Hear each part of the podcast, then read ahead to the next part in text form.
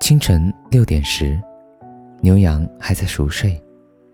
少年偷偷揭开天空的一角，在南方郊外顶层的白色屋子里，你一颗一颗清点夜里采集的石头，决定塑造出一整年的时光。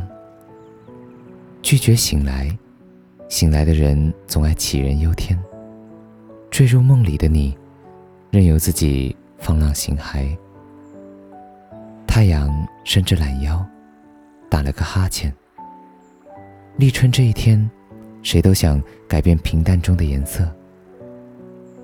春牛拉起春帐，春帆剪出春盛。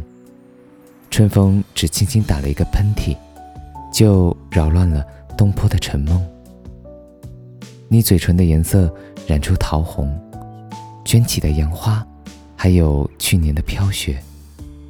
一左一右，分别握在茶杯的锁骨上，茶气荡然，我们安然无恙。春天又一次来了，人们觉得自己又胜利了一次。立春的清晨，我不依不饶地赞美你，直到精疲力尽。我究竟该如何证明真实的存在呢？立春的风，看不见的模样。人们从来不会相信看不见的东西，而那些看不见的，最终会穿过你和我，穿过每一个人。